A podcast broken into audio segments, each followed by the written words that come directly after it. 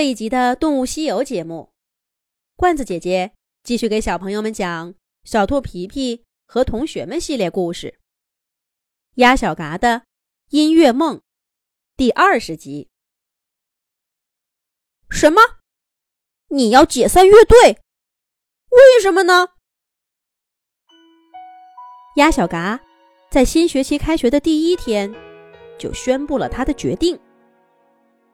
小浣熊。猫鼬、狐狸都大吃了一惊。你不是在开玩笑吧？你知道我这一个假期都在忙什么？我在谋划咱们乐队今年的发展呢。这究竟是为什么呀？去年不还好好的？是因为考试吗？嗨，那有什么？不就是两门功课不及格吗？今年补考就是了，我三门不及格呢，猫鼬四门都挂了，直接就留级了。今年就是咱们的师弟了，你瞧瞧，他都没什么。小嘎，你是咱们这些人里成绩最好的，有什么好担心的？哎，是不是你爸爸说你了？还是你从前那些朋友笑话你了？他们不懂音乐，懂的人才不会这么说呢。想想咱们去年的晚会，多壮观，你就这么轻易放弃了？不许这么说我爸爸！小浣熊、猫鼬和狐狸轮番来劝说，可鸭小嘎却揪住他们的一句话，激烈的反驳道：“我爸爸。”最懂音乐了，而且他还懂什么叫梦想。总之，乐队解散，就这么决定了。鸭小嘎说完，扭头就走了，留下另外三个人的声音在原地打转。哎，哎，这就走了？那乐队怎么办？我们怎么办？这说散就散了，我不管啊！你走了，乐队不能散，我来组织。可说归说，没有了鸭小嘎这个灵魂人物，歌曲没有新的，排练缺少章法，最重要的主唱怎么都选不出来。小浣熊、猫鼬和狐狸三个人。雷声大，雨点小，排练了几次，吵吵闹闹，毫无进展，最后不得不真的解散了。当然，用小浣熊的话讲，“解散”这个词是绝不能用的，只能叫暂停排练，等待时机。等待什么时机呢？那自然是等着。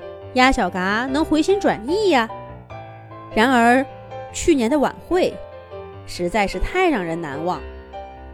新学期有无数人来打听乐队的新动向，有希望再一次欣赏精彩表演的老同学，也有期待一览风采的新校友，还有许多来毛遂自荐、想加入乐队的音乐爱好者。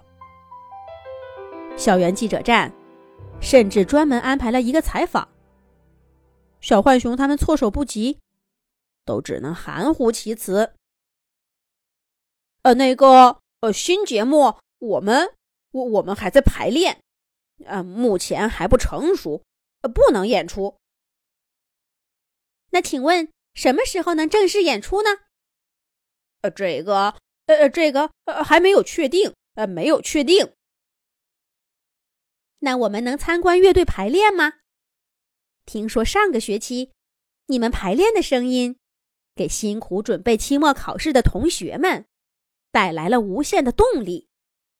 怎么今年没再听到优美的琴声呢？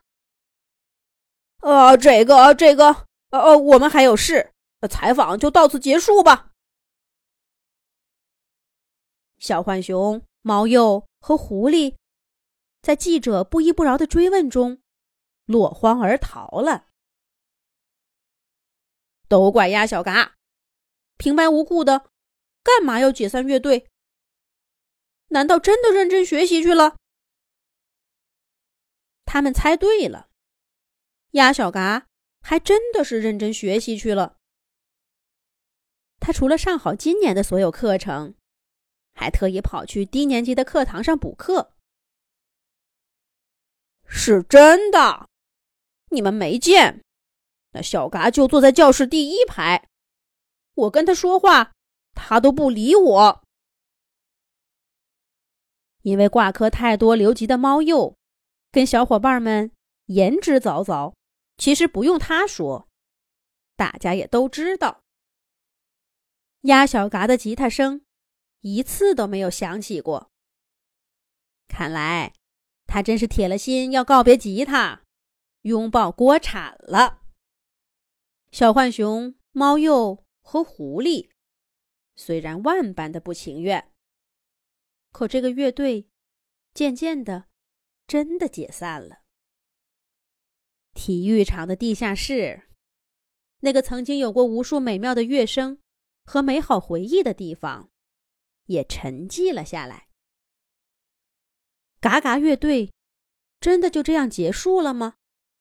好了，咱们以后再讲。